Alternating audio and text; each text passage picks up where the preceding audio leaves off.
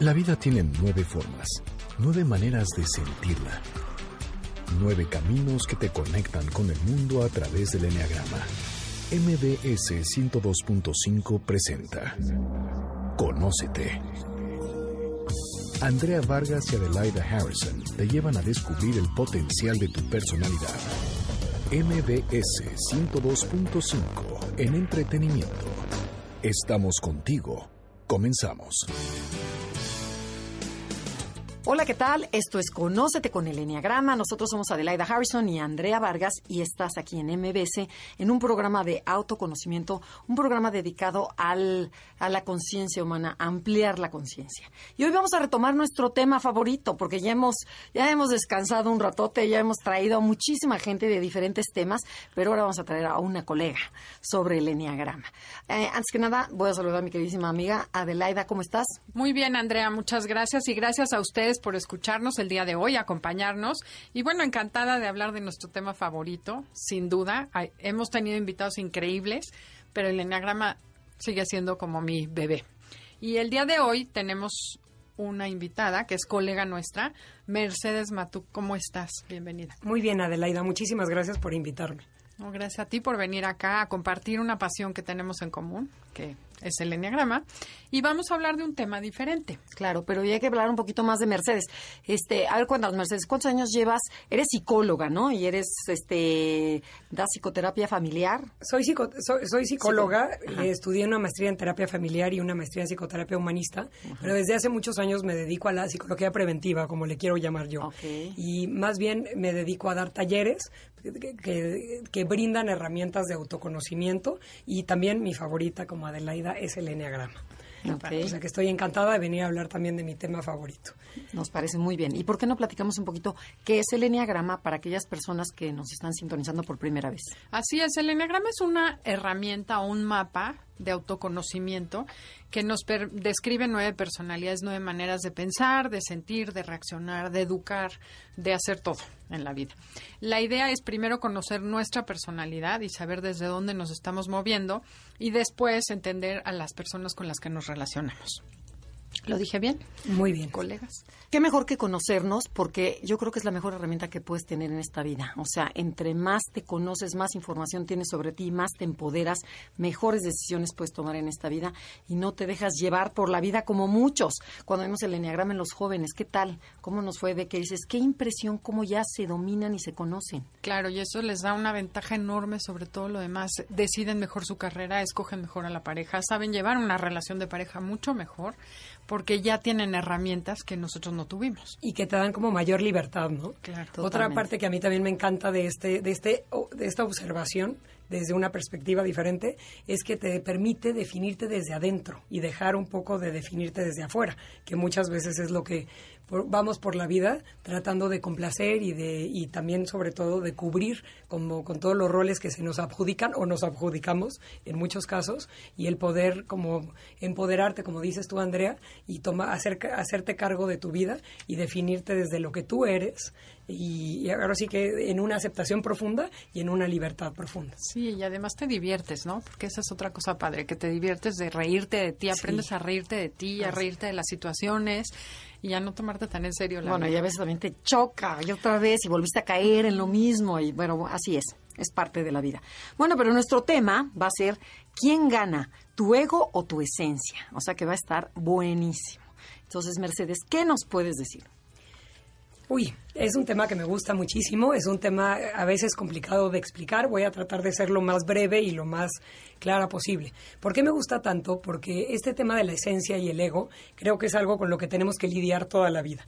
Este, esta, la respuesta a quién gana, yo creo que es a qué hora, ¿no? Como a qué hora. Exacto, es y, al, y al poder contestar como a qué hora es justamente esta herramienta de observar quién me está dominando en este minuto, en, en este minuto, porque ahora sí que es minuto a minuto. ¿Quién está ganando en mí, mi esencia o mi ego? Creo que la respuesta a esto nos lleva a muchos, a muchas, eh, a muchos temas importantes del enneagrama. El primer, el primer tema que me encantaría como tratar es como cuando nacemos, nacemos completos y nacemos en contacto con esta esencia, que es lo que realmente somos nosotros, no lo que creemos que somos y no lo que nos hemos comprado que somos, ni lo que nos han dicho que somos. Esta esencia es única, que eso también me gusta muchísimo hablar, sobre todo cuando hablamos del enneagrama. Mucha gente cuando hablas del enneagrama dice, es que te etiqueta para nada. Al contrario, te recuerda la unicidad, como eres único y eres distinto a todo el mundo. Entonces, esta esencia viene dotada de muchos dones. Esos dones, ¿por qué se llaman dones? Porque son regalos. Y es algo que no te ganaste tú, ni que hiciste ningún mérito para tenerlos. A mí también muchas veces me preguntan, ¿y eso con lo que eh, naces con ello o lo, lo vas adquiriendo? Y yo digo que es una combinación de las dos cosas. Hay ciertos dones que ya traes como genéticamente, hasta también cargados culturalmente, de todo lo que vas aprendiendo, pero a nivel generacional y que ya traes en, lo que llamamos los psicólogos el temperamento. Y la otra parte también la vas aprendiendo, pero estos dones se te van dando de manera natural. Y en el mejor de los casos estos dones te los aplaude el entorno tus papás o la gente cercana te los van aplaudiendo. Dicen es que Adelaida es, que, perdón, Adelaida es tan linda y tan pacífica y tan encantadora. O este, qué barbaridad, Andrea es lo más eficiente del mundo, resuelve todo, no se le detiene nada en la vida.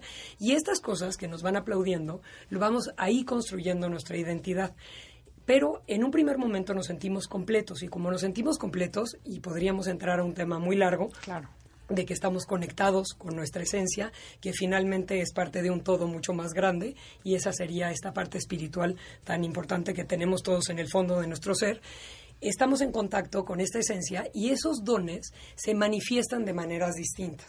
¿Por qué se manifiestan de maneras distintas? Porque, como ustedes han hablado en este taller, que es muy en este programa, programa que es muy importante, tenemos tres centros operativos que nos ayudan a funcionar en el mundo. En nuestra cabeza generamos pensamientos. Cuando estamos conectados con nuestra esencia, generamos una cosa que se llaman pensamientos nutricios, o también a algunos autores les gusta llamarles ideas santas. ¿Por qué ideas santas? Porque es algo que genera tu cabeza de manera automática, que no es, no, es algo que tú quieras hacer, sino que se te da de manera natural. Por eso tiene que ver con tu don. Por ejemplo, una persona generosa por naturaleza, lo que genera su cabeza en, de manera natural es que necesita el otro. ¿Cómo puedo ayudar? ¿Cómo puedo servir? Una persona alegre por naturaleza, eh, lo que genera su cabeza es en dónde está lo bonito. A ver, vamos a buscar lo positivo de esto. ¿Qué podemos sacar positivo de todo, de todo aquí? Una persona eh, pacificadora busca la armonía y, y su cabeza genera pensamientos armoniosos, pensamientos de paz, de armonía, etcétera. Y así nos podemos ir a todas las personalidades. Como consecuencia de estos pensamientos vienen sentimientos. Como bien sabemos, las personas, después de, producir una idea, eh, automáticamente se produce una emoción en nuestro corazón. Si yo estoy pensando que qué miedo algo, lo que empieza a hacer mi corazón es a, tener aprensiones y miedos, etcétera, etcétera. Y entonces, al, generar estas ideas nutricias o, ideas santas, como se les llama, lo que acaba generando a nivel emocional son virtudes. Y cada persona, bueno, y de acuerdo a su personalidad del enneagrama, tiene una virtud distinta, una o varias virtudes distintas. Y eso también nos hace únicos y nos diferencia unos de otros. Estas virtudes hacen que también tengamos como ciertas mociones, que a mí me gusta mucho hablar de esto. La palabra emoción, como sabemos, viene de, algo que te mueve, algo que te moviliza. Y estas emociones son emociones positivas y se traducen en virtudes, porque son emociones que ya como que se anclan en nosotros y son como de alguna forma también automáticas. Es algo que se genera de manera como natural en nosotros. Y eso hace también que después puedas digerir bien tu vida y, puedas reaccionar ante tu vida con esa claridad y con esa pureza que, que viene de, estar en contacto con la esencia. Y tus acciones son positivas. Así es. Y tienen que ver con, una, con reacciones que, que, me gusta mucho que Claudio Naranjo le llama la regulación organísmica. Y es este centro instintivo que regula el comportamiento y que se va adecuando también a lo que tienes que reaccionar. Cuando se trata de ser social, eres social. Cuando se trata de ser sexual, eres sexual y cuando se trata de ser, de, autoconservarte, de protegerte, te autoconservas y te proteges. Cuando nacemos y estamos en contacto con la esencia y en los momentos en donde estamos como yo digo, sudando agua bendita o iluminados de alguna forma, o en paz y armonía con nosotros mismos, tenemos este centro integrado, ¿sí? Tenemos estos tres, eh, estos tres impulsos, estos tres instintos que nos permiten tener un comportamiento saludable de acuerdo a la circunstancia en la que estamos este, plantados o plasmados. Y también nos hacen digerir mejor la vida, que eso es una cosa importante, que también es toda esta parte instintiva que nos hace pues tragarnos nuestra realidad y vivir de una manera como congruente con ella. Oye, está padrísimo cómo planteas las ideas sagradas y la virtud. Eh, ¿Qué pasa cuando nos desconectamos? Pero no me contestes ahorita. Regresando del corte comercial, seguimos. Esto es Conócete con el Enneagrama. Comuníquense con nosotros en Facebook, Enneagrama Conócete y Twitter, arroba Conócete MBS. Estás escuchando el podcast de Conócete con el Enneagrama. MBS 102.5. Ya regresamos. Esto es Conócete con el Enneagrama. Estamos con Mercedes Matuk y nosotros somos Adelaide y Andrea. Y a ver, Mercedes. eh, ya platicaste un poquito qué es la esencia, pero vamos a retomar un poquito más el tema para ya pasar a las personalidades. Cuéntanos para ti qué es el ego y qué es la esencia nuevamente. Muy bien, ¿Ok? muchas gracias. Como les decía hace rato, estamos en- entramos nacemos en contacto con la esencia, con lo que realmente somos, como con el núcleo, con el núcleo más como puro de nuestro ser. Y eso es con lo que nacemos. Y estamos en contacto con una fuente como de abundancia en donde sentimos que no necesitamos nada. No me voy a no voy a hablar de cuándo pasa esto, pero a lo largo de la vida y empezando la vida, te empiezas a llenar de miedos y te empiezas a desconectar de este sentido de la abundancia.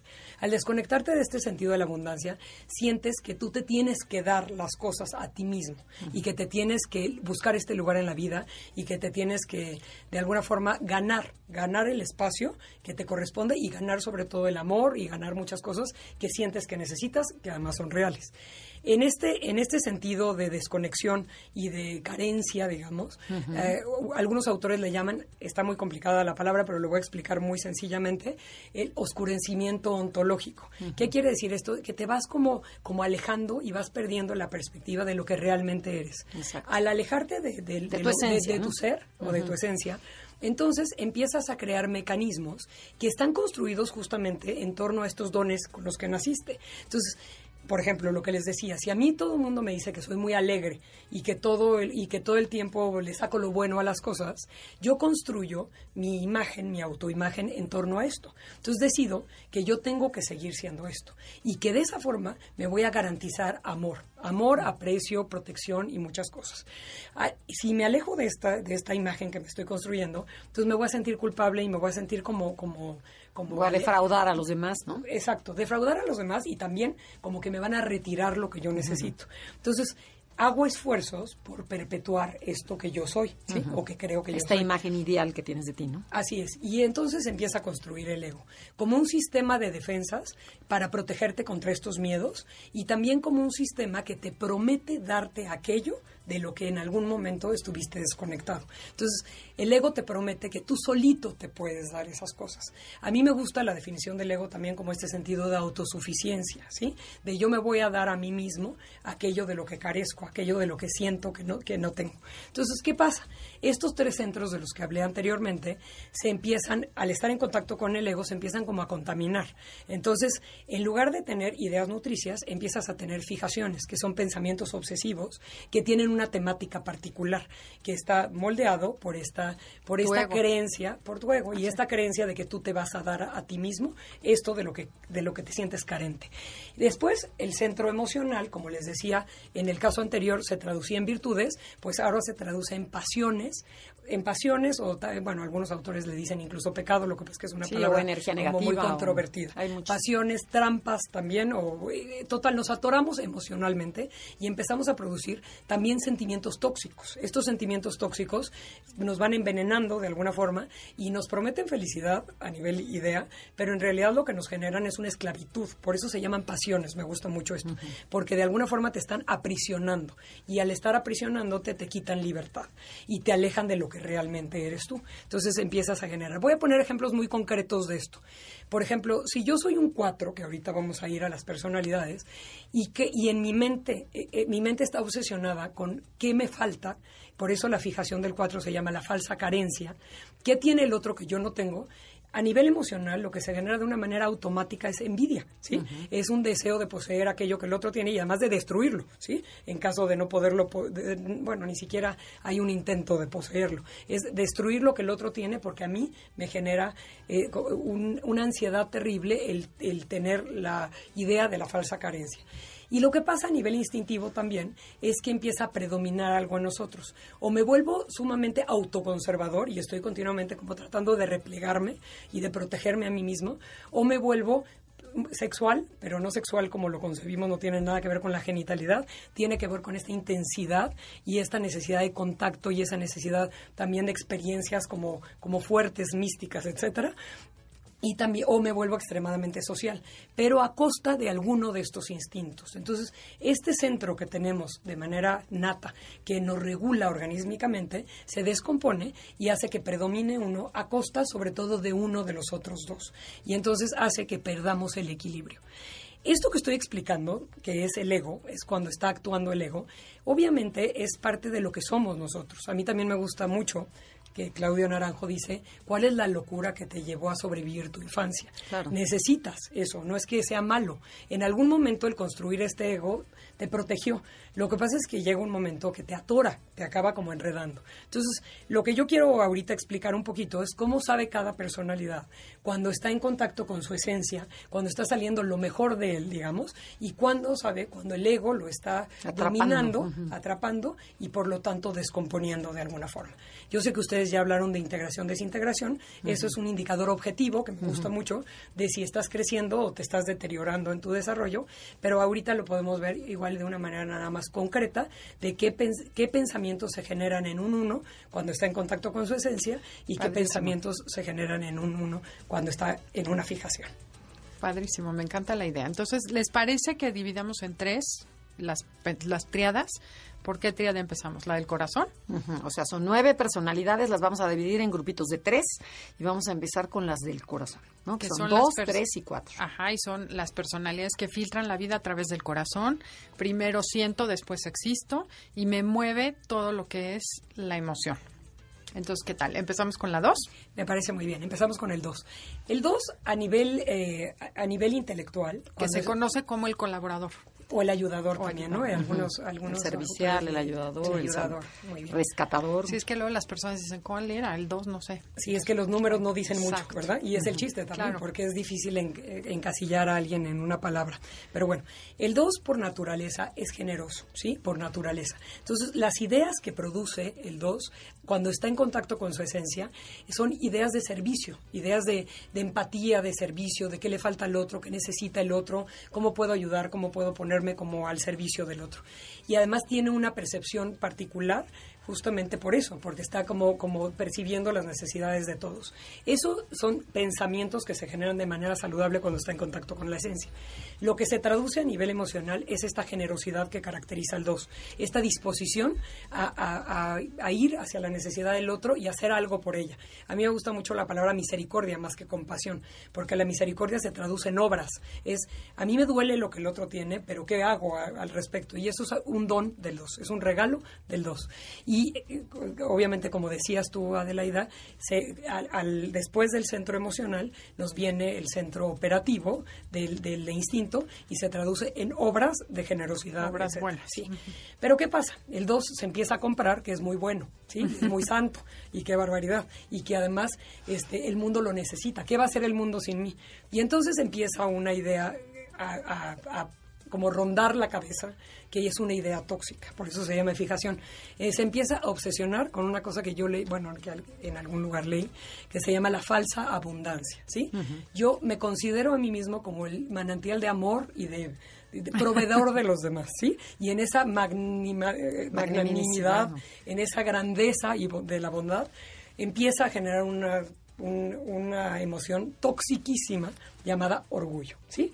Porque entonces, ¿qué? Yo no necesito y los demás pobres de ellos, porque necesitan. ¿Qué harían sin mí? Sí, ¿qué harían sin mí? Yo me acuerdo mucho de un pensamiento que rondaba mucho la cabeza, mi cabeza, que un día justo me detuve a pensar y dije, la cantidad de gente que yo le tenía que hablar en un día. Y de repente analicé y dije, ¿y qué le pasa a esa persona si yo no le hablo? No se va a morir, ¿sí? No pasa es nada. absolutamente nada, ¿sí? Puede vivir perfectamente es la sin mi llamada. Es más, Pero qué bueno que ya no me habló. Exactamente, hasta va a descansar de mi llamada.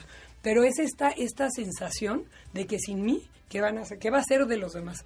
Entonces, al 2 le cuesta mucho trabajo reconocer que esto es orgullo, porque está disfrazado de una falsa humildad. Pero en realidad, el 2 se siente magnánimo, bueno, este ma- manantial, como les digo, además que delicia, ¿no? De no, no sacas de ningún lado, pero tienes mucho que dar. Y entonces da hasta lo que no puede. ¿Nos queda claro el 2? Perfecto. Sí, bueno, y no, no voy a entrar al tema de los instintos porque depende de cada dos y, claro. y sí, cómo, cómo distorsiona esto. Ya sabemos entonces cómo está el 2 en contacto con la esencia. Tiene una generosidad genuina que le sale natural y la otra ya está contaminada por orgullo y por esta sensación de falta de, de yo no necesito y el otro sí. Entonces sabemos que estamos en el ego los doses cuando no eh, reconoces tu propia necesidad y estás obsesionado con la necesidad del otro. ¿Correcto? Perfecto. Muy bien. Pasemos a la personalidad 3, que se le conoce como el ejecutor, el exitoso, que son personas que siempre están echadas para adelante, son rápidas, son prácticas, este, van Logran muy deprisa, metas. logran todo, son hacedores humanos. Bueno, ¿qué nos puedes decir cuando está en, en esencia y cuando está en ego? A mí la personalidad 3 es una personalidad que me gusta muchísimo y me intriga mucho porque además el, es difícil diferenciar esto porque al ser sumamente eficientes, o sea, yo creo que lo que define al 3 justamente es la eficacia. Y lo interesante del 3 es que justamente la eficacia es su trampa, ¿sí? Esta idea obsesiva de la eficacia. Entonces, en el 3 no es tan claro como en el 2, en el sentido de, cómo se contamina. Yo lo que veo es que el 3, por naturaleza, es, tiene una practicidad y una... eh, como simpleza en su pensamiento increíble, increíble, una capacidad de resolver de verdad privilegiada. O sea, tienen una mente Envidiable. privilegiada. Yo siempre digo que el 3, más que ser inteligente, es listo. Y ser listo es lo más maravilloso del mundo, porque te lleva a resolver. O sea, el, el 3 es un solucionador nato. Y eso es lo que genera su cabeza, ¿sí? Su cabeza es constructiva, ¿sí? Está siempre buscando oportunidades, está viendo cómo el progreso, la idea de progreso es una de las ideas como más nutricias del 3. Y a nivel emocional, esto se traduce también en una continua eficacia y eficiencia, ¿sí? Y además también como esta simpleza de las que les digo, como que las cosas no se le atoran a los 13, los 13 siempre tienen un caminito para dónde, para dónde salir. Lo interesante del 3 es que justamente al, al, al, estar obsesionado con esta eficacia, se distancia de sus propias emociones. Entonces, la fijación es un poco, otra vez, y la trampa sería la eficacia, ¿sí? La eficacia per se. O sea, nada más como, como árida, digamos. El logro, el logro y la idea de éxito, ¿sí? La idea de éxito y la idea de producir logros todo el tiempo. Lo que, lo que es muy interesante a nivel emocional del, del 3 es que ha cambiado mucho este concepto de lo que es eh, la pasión del 3. La pasión del 3 se definía muchas veces como, como, como la mentira, pero muchos 3 ni remotamente viven en una mentira. O el autoengaño también. A mí me gusta mucho más la vanidad. Porque la vanidad es presentarte de una forma que no refleja tu verdadero ser, ¿sí? Que no es un que no es que no transparenta lo que realmente eres. Entonces, lo interesante del 3 es que el 3 sabe que está en, contacto con su esencia cuando es espontáneo, ¿sí? Cuando puede como como fluir, digamos, en emocionalmente en cuanto a ideas, etcétera. Cuando tiene que bloquear lo que realmente siente y tiene este bloqueo emocional es cuando cae en la vanidad y se está continuamente tratando de vender y continuamente tratando como de como de, de- de ser aplaudido, de ser reconocido. Un, ej- ¿Ustedes un, ejem- un ejemplito, o sea, casero, para que la gente lo entienda. Yo te voy a contar uno, porque Por tuve hace poco una clase de un 3 y me decía él, yo me doy cuenta cuando estoy, fíjate lo que es no estar en contacto con la emoción, me doy cuenta que empiezo a decir algo que suena muy bien, pero me pongo rojo. Ay, mira no padre. siente la vergüenza, claro, es muy trabajado este 3. la, la vergüenza no la contacto, pero sí identifico que me estoy poniendo corporal. rojo a nivel corporal. Pero es justo este desbloqueo, ¿no? totalmente Que disasociado. Nosotros sentimos vergüenza y después nos ponemos rojos. Y el 3 no, me dice, no, yo me pongo rojo y digo, ya me estoy yendo al ego, bájale. Pero, sin embargo, la el contacto emocional no, ha- no se da tan fácil, va después. Hay como una discrepancia entre lo real y lo, y lo que estamos Sí, produciendo, ¿no? ajá. Así Entonces, es. bueno, creo que es, explica Claro, la, manera en que va el 3. Tenemos que ir a un corte comercial. Eh, esto es Conócete con el Enneagrama, ahora sí. Estamos con Mercedes Matuk. Regresamos después de este corte para seguir con la personalidad 4. Si quieren contactarnos, escríbanos en Facebook, Enneagrama Conócete, o mándenos un tweet. Arroba Conócete MBS. Estás escuchando el podcast de Conócete con el Enneagrama. MBS 102.5. Ya estamos de regreso en Conócete con el Enneagrama. Somos Adelaide y Andrea y estamos con Mercedes Matuca hablando de quién gana, tu ego o tu esencia.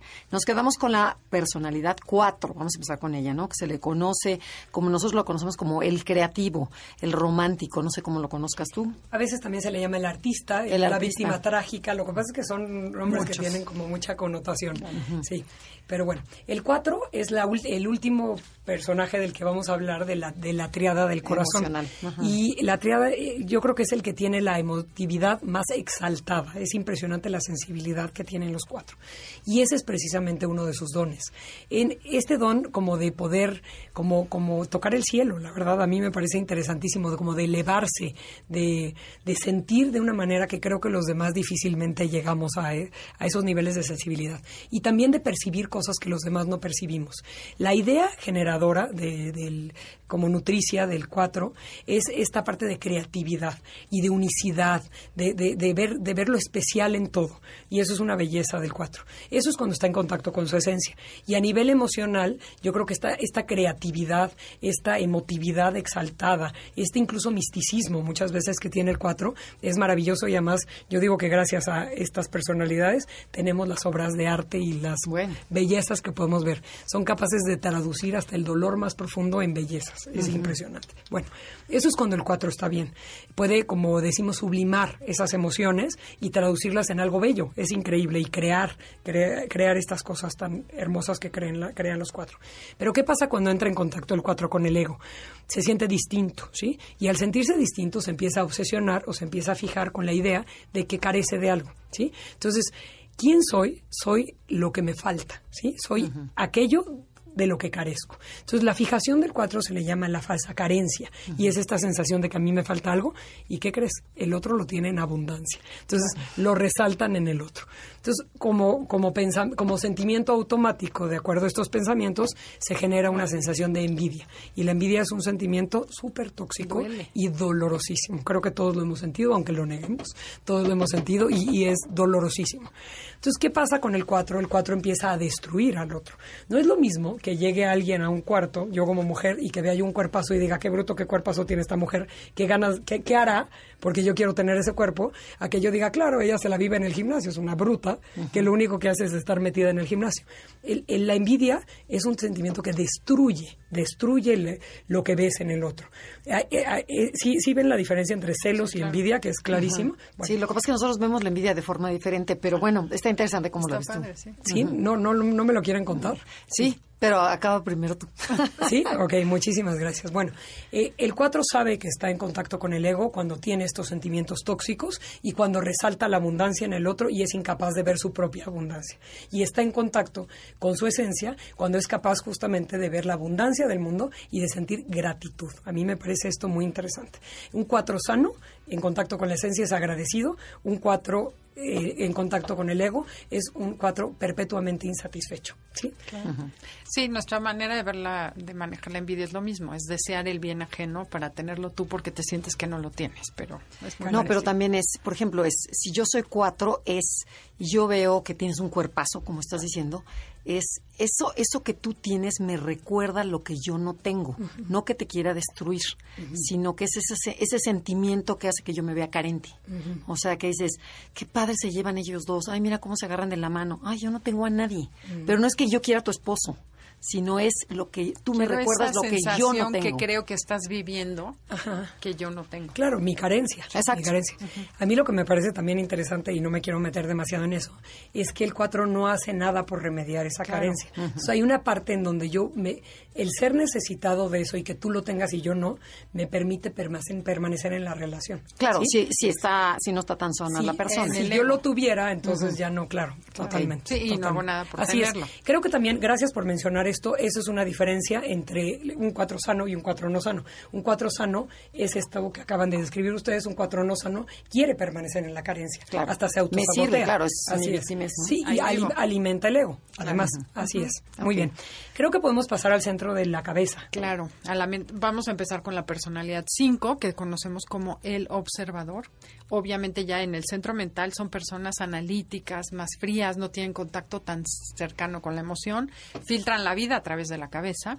Y el 5 resuelve su miedo, su ansiedad a través de estar informado, de entender el mundo que lo, res- que lo rodea y está todo el tiempo estudiando, aprendiendo y profundizando su conocimiento. Así es. ¿Qué nos dices del 5 sano? El 5 sano tiene eh, una sabiduría muy particular, una sabiduría además que tiene, que tiene que ver con esta observación y esta percepción del mundo que lo rodea y además llega a unas conclusiones maravillosas. Yo también, así como sin cuatros creo que difícilmente tendríamos arte, sin cinco, sin cinco difícilmente tendríamos ciencia, avances científicos y, tant- y tanto, eh, bueno, y toda la parte técnica que es increíble. Eh, El 5 a nivel intelectual produce estas ideas como de, de- sabiduría, de conocimiento, de, de análisis. Es una cosa increíble. La mente de un 5 además es analítica y es maravillosa. Va como desmenuzando las cosas de manera como totalmente espontánea. A nivel, a nivel emocional, justamente, ¿cómo, ¿cómo le llamarían a la virtud del 5? Desapego. Porque Desapego, sabe ay, que sí. va a tener la- el conocimiento cuando lo necesita.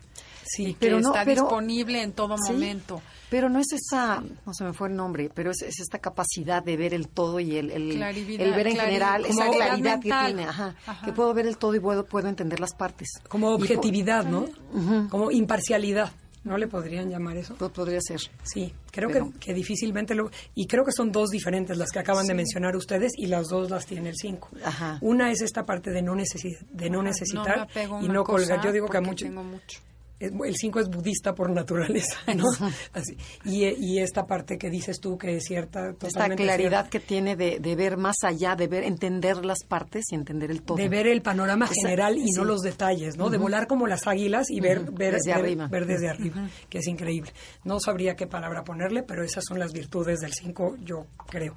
Y cuando entra en contacto con el ego, lo que le acaba pasando al 5 es que en esta búsqueda de seguridad, la que mencionabas, Adelaida, se obsesiona con una falsa sabiduría, en realidad, porque una sabiduría que viene de la cabeza como refugio, pero no de la experiencia. Una- la verdadera sabiduría viene de involucrarte, de, de- de poner este conocimiento en función de la vida. Y este aislamiento al que llega es porque se refugia en la cabeza. Y es una falsa sabiduría también en realidad, porque es conocimiento como árido. Sin aplicación. vida, sin aplicación y sin involucrarte, ¿no? Como al margen de en donde encuentras Creo que era omnisciencia, algo así, ¿no? Ah, omnisciencia. omnisciencia, Omnisciencia, que sí. sin necesidad de, ciencia, saber, yo lo sé, ya Sí. lo sé, ya lo tengo acá. Es ese ese poder experimentar sin tener que usar la cabeza. Está ¿no? increíble, Creo, increíble. no sé cómo Sí, la como palabra correcta, pero exacto. creo como por ahí más va. allá, ¿verdad? Como, como más allá.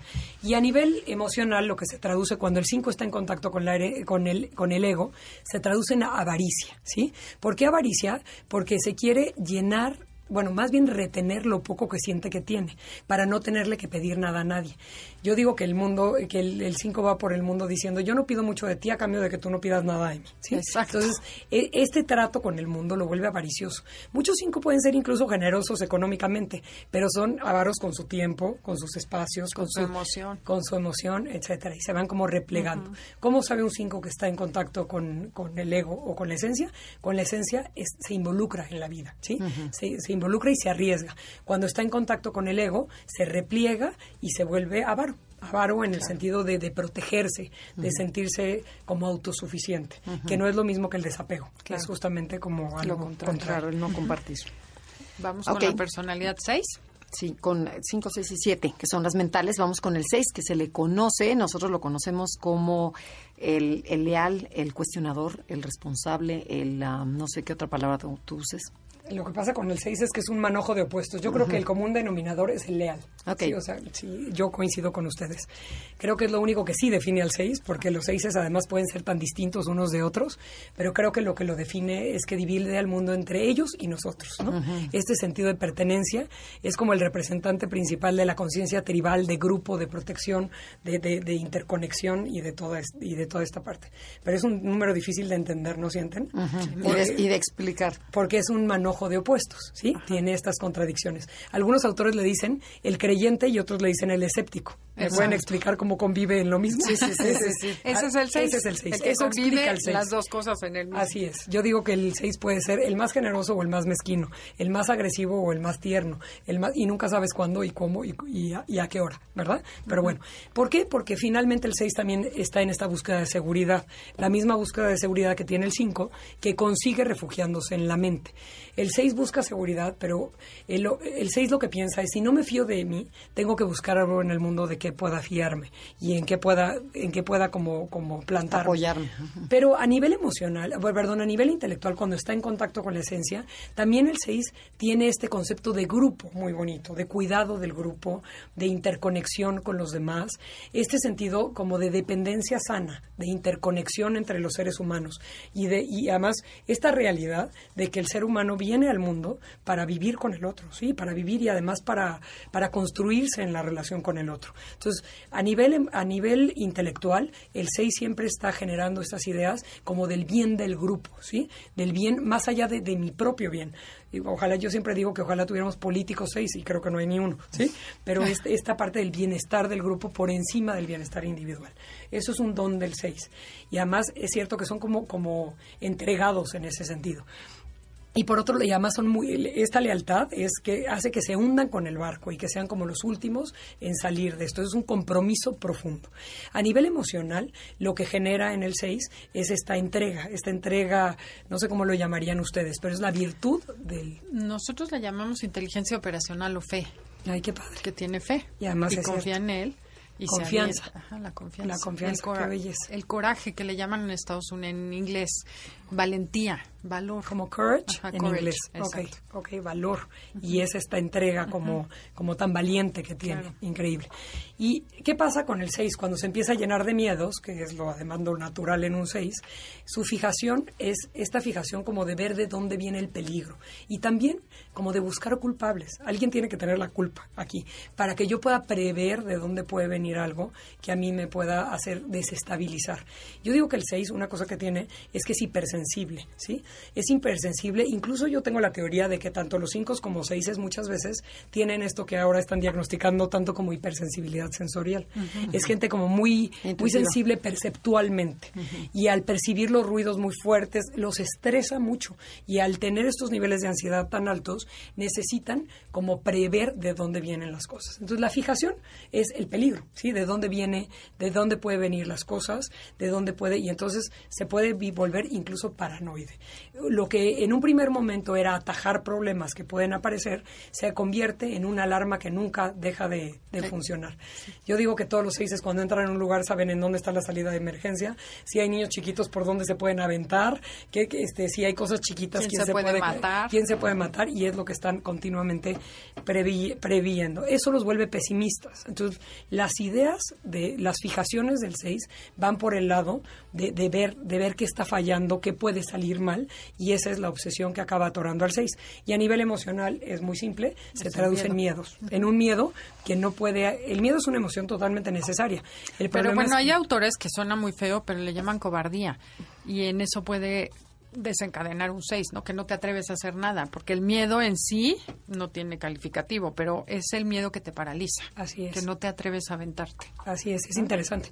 O al contrario, al- algunos seises Se avientan por se el avientan miedo. nada más Entonces por la el miedo. cobardía ya no entra, claro. Es cierto, es que qué difícil es el 6 de explicar, ¿verdad? Es tan complejo, Ajá. pero y tan así Sí, es. porque sería intrépido el 6, el de contrafóbico. Sí, y no parece para nada 6. Nada más, es la última emoción que detecta. Nos tenemos que ir a un corte comercial. No se vayan. Estamos hablando de quién gana, tu ego o tu esencia. Comuníquense a través de Facebook, Enneagrama Conócete o mándenos un tweet. Arroba conócete MBS. Estás escuchando el podcast de Conócete con el Enneagrama. MBS 102.5. Ya regresamos, esto es Conócete, estamos con Mercedes Matuk y estamos hablando de quién gana, tu ego o tu esencia. Y nos quedamos en la personalidad 6, que es mental, que se le conoce como el leal, el responsable, el cuestionador. Y algo que te faltó, Mercedes, es platicarnos un poquito de cómo se siente el 6 cuando está en esencia y cuando está en ego. Muchas gracias. Cuando está en esencia, el 6 se siente confiado y, y también tiene esta parte como de resolver. Tiene también, es un solucionador nato de problemas, pero resuelve lo que hay que resolver. Cuando está en contacto con el ego, duda de todo y eso hace que esta alarma que tiene innata no la, o sea, nunca se apague, ¿sí? Y, y decimos que está hasta paranoide. Busca el peligro en donde no hay peligro y también resuelve lo que no hay que resolver. O sea, se mete a, a resolver, anticipa cosas que nunca llegan a suceder. Entonces, eso es lo que distingue a un 6, que está en contacto con la esencia o que está en contacto con el ego. Eh, Vamos con el 7, ¿te parece? Muy bien. Bueno, el 7 es el que conocemos como el optimista, el divertido. Son personas que siempre ven el lado positivo de la vida y buscan, pues eso, evitar el dolor. Muy bien. Bueno, el 7 tiene esta, como esta visión como de, de, lo, de, lo, bello de la vida y como de una manera nata. Siempre está como buscando y encontrando aquello que, que, puede, como, que puede salir bien, todo lo contrario a un poco lo que acabo de describir. Pero este, este, este tema como de estar continuamente viendo eh, la parte positiva hace que todo el tiempo genere estas ideas de ver, de ver lo positivo. Yo tengo un ejemplo muy bueno y creo que es como muy, muy simple pero muy bonito. Una, una de mis amigas tiene un, eh, su hijo quería un pony de chiquito, quería un caballo, ya no me acuerdo si era pony o caballo, y siempre estaba como hablando de esto y era algo que no, que no iba a suceder nunca. Y un día llegó a su casa y estaban abonando el jardín y entró, mamá, ya me compraron mi caballo. ¿Sí? O sea, él olió a abono y, y es esta, esta habilidad que tiene el 6 como para sacar, y, eh, perdón, el 7, para ver y sacar lo positivo de cualquier situación y para además como resaltar lo bonito de la situación. Eh, a nivel emocional esto produce una alegría constante y es una belleza, es un, es un don es increíble un don que tiene el 7. Pero ¿qué pasa cuando, cuando exagera esto? Lo que pasa es que empieza a huir del sufrimiento y entonces su, fijación es justamente evitar el contacto con el dolor. Todo menos entrar en contacto con el dolor y están continuamente como, como buscando la forma de no, de no sentir, de no sentir ninguna emoción que les parezca incómoda. Incluso la ansiedad, ¿sí? El 7 confunde ansiedad con aburrimiento. Cuando empieza a sentir ansiedad dice, estoy aburrido, ¿qué voy a hacer? ¿Y a dónde voy? ¿Y qué me voy a comer? ¿Y qué me voy a tomar? ¿Y a dónde me voy a ir? Y eso hace que su pasión o lo que lo atrapa es la gula, ¿sí? La gula no se refiere a comer mucho, se refiere a atiborrarte de todo lo bueno de la vida sin digerirlo, ¿sí? Y atiborrarte de experiencias, de cosas, de, de, de comida, de alcohol, de lo, que, de lo que se ofrezca. Mientras sea bueno, de todo. Y eso y mucho. Entonces, ¿qué pasa? ¿Cómo sabe un 7 que está en contacto con la, con la esencia o está en contacto con, la, con, su, con su ego? Porque tiene sobriedad. Es interesante esto. Cuando el 7 es capaz de nivelar esta, estos desenfrenos, La digamos. de emociones. Así es, y cuando se siente como equilibrado en ese sentido, está en contacto con su esencia.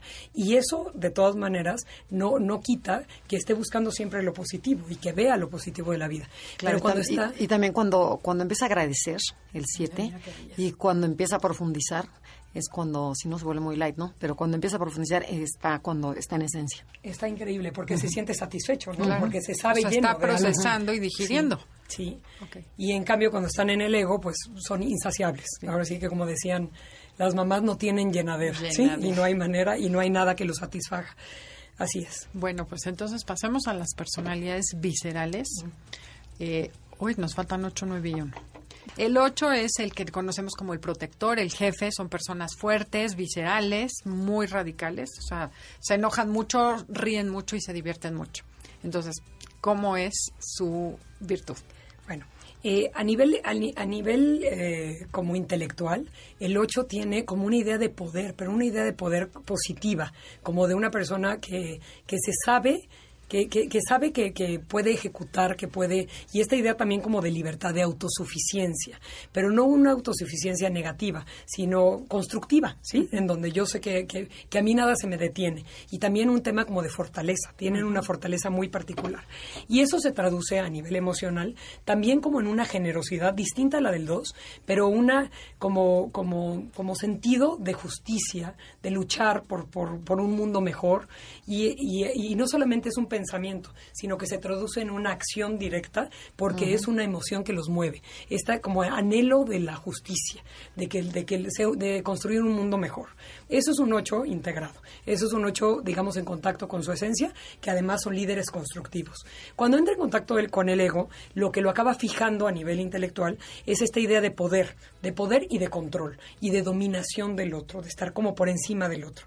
Y eso hace que de alguna forma se traduzca a nivel emocional en algo muy extraño que se llama la lujuria. La lujuria se, se interpreta muchas veces como algo sexual, y no es cierto. Es como estar por encima del otro y esta cuestión de intensidad, ¿sí? Como de, de vivir todo, pero de una manera como extrema. no es solo sexual, es material, Sí, emocional, añádele también el sexo, también, por Ajá. supuesto. Sí, pero es mucho Sí. más que eso. Sí, es el exceso en todo. ¿no? Como todo en exceso, ¿no? Dicen que además a los ocho hasta les gusta la, la comida muy condimentada, o sea, como mucho de todo. sí, sí, mucho carne. chile, mucho, sí, sí, sí. Sí, y eso hace que de alguna forma se acaben enajenando, ¿sí? Y además un- muy interesante porque le sale el tiro por la culata, porque se empiezan haciendo hacer, haciendo esclavos de esta intensidad. Entonces dejan de ser libres, cosa que valora tanto el 8.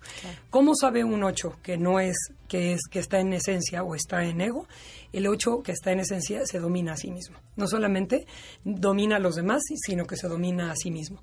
Y el 8 que está en, en, En ego. en el ego se, está dominado por sus emociones y por este deseo de intensidad. Está buenísimo eso. Me encantó el resumen. Bueno, pues pas- pasemos a la Pasemos a la personalidad 9, que se le conoce como el mediador, el pacificador, creo que así le llamas tú, ¿no? Lo dijiste al principio. Y este, estas personas son tranquilas, son cariñosas, son acogedoras. eh, su pasión es Son la pereza, máximo. son lo máximo. Sí, Adelaida es belleza. 9. ¿Y qué nos puedes decir cuando están en ego y cuando están en, en, um, en esencia? Ay, me encanta mí. El 9 es mi personalidad favorita, lo tengo que decir, porque tengo gente 9 cercana y no sé qué haría sin ellos en la vida. Pero lo que, lo que quiero explicar, y es muy simple, es que el 9 tiene una bifurcación en la vida. Es ser o no ser, estar o no estar. Y eso para mí es como muy claro. A mí me gusta, y no quiero echar mucho rollo, esta diferencia entre lo que es la inocencia y la ingenuidad. La ingenuidad es el no darte cuenta de las cosas. Los niños son ingenuos y el niño ingenuo de- muchas veces hasta puede lastimar. El- la ingenuidad no es algo positivo, no es una virtud. La inocencia sí lo es. La inocencia es la capacidad para distinguir entre el bien y el mal y elegir el bien, ¿sí? Y elegir construir el bien. El 9 eh, cuando está en contacto con la esencia, tiene esta inocencia tan increíble, gracias a la cual el mundo puede vivir en armonía y además esta como conciencia superior de estar en armonía, en una perfecta armonía, pero involucrado con la vida. Esa es la verdadera inocencia. Y lo que genera a nivel eh, intelectual el 9 siempre son pensamientos como de armonía, como de, de esta búsqueda de paz. Y a nivel emocional es esta inocencia increíble que tienen, como una pureza particular en donde son incapaces de dañar. Pero cuando entran en contacto con el ego, el tema del 9 es que se desconecta. ¿Sí? Para evitar el conflicto, la fijación es la búsqueda como de, de- de- del no conflicto, ¿sí? de que no haya, de que haya, y esta falsa creencia de que la paz es la ausencia de conflicto, ¿sí? Y- o, o la, La o, la, o la evasión de él, exactamente. Y lo que acaba eh, sucediendo a nivel emocional es una cosa que muchos autores le llaman desidia o pereza.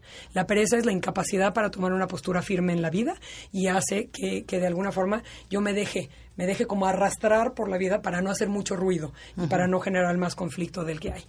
¿Qué hace un 9 en esencia? Cuando está en contacto con esencia, se involucra, participa y construye la paz. ¿Qué hace un nuevo B cuando está en, en ego? Se evade y desaparece. Bueno, mejor. Pospone, Así es. dice sí y quiere decir no. El Ya. uno. ¿Que nos queda un es. minutito? Nos quedan dos, así es que el uno, vamos con Ah, el falta el uno. Sí. Ah, claro, ok.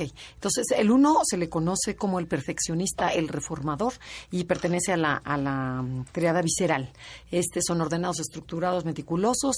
¿Y cómo se comportaría en esencia y en ego? Bueno, el, el, el uno por naturaleza también tiene una cosa muy eh, increíble. También el uno tiene como un profundo anhelo por la verdad, el orden y la justicia y eso hace que sus ideas nutricias sean justamente como hacer un mundo mejor, ¿sí? Y mejorar lo que lo que no está lo que no está bien, lo que no está lo que hay lo, lo que hay que mejorar. Es una idea como de progreso, ¿sí? De progreso, de mejora. Eh, son idealistas, son reformadores, tienen esta parte preciosa. A nivel emocional, eso se traduce. A mí me gusta mucho que el uno no es nada como eh, eh, no es nada vago, ¿sí? Es gente que de alguna forma eh, quiere construir un mundo mejor y eso lo moviliza. Nada más que lo moviliza desde la aceptación y la serenidad, ¿sí? Y de esta idea de, construir, de, reparar lo que tiene que ser reparado. A nivel emocional, cuando el uno se empieza como a obsesionar eh, intelectualmente con una idea de perfección, la cual no existe, esta idea de perfección se traduce en ira. La ira es una emoción totalmente necesaria porque sin la ira no, no cambiaríamos nada, es la, la energía del cambio. Nada más que el tema es que el uno quiere cambiar todo. sí, porque no le parece como están. Es como esta emoción anclada de ir en contra de lo que es. Es la falta de aceptación en realidad. ¿Cómo es un uno en contacto con la esencia? Es sereno y tiene una aceptación de lo que es, pero se involucra activamente en lo que tiene que ser mejorado o reparado. ¿Cómo es un uno en contacto con el ego? Está continuamente tratando de, de, criticar y de como inferir en cosas que no tienen que ser ni siquiera, o sea, que ni siquiera necesitan arreglo. Y además eh, con una ira contenida que lo hace como ir en contra de lo que, de lo que hay, ¿sí? Y siempre estar buscando como lo que falta. Sí, el resentimiento, ¿no? El enojarse cada vez y sentir enojo por cosas que no tendrían que ofenderse. Como perro rabioso. no te rías. Sí, exacto. Tú sabes por qué. ok. Esto fue Conócete con el Enneagrama. Andrea Vargas y Adelaida Harrison. Los esperamos la semana entrante. Gracias, Janine. Y los, los invitamos a que se sigan conociendo y, a, y hasta la próxima semana. MBS 102.5 presentó Conócete. Andrea Vargas y Adelaida Harrison te esperan en la siguiente emisión con más herramientas para descubrir tu personalidad a través del Enneagrama. MBS 102.5 en entretenimiento. Estamos contigo.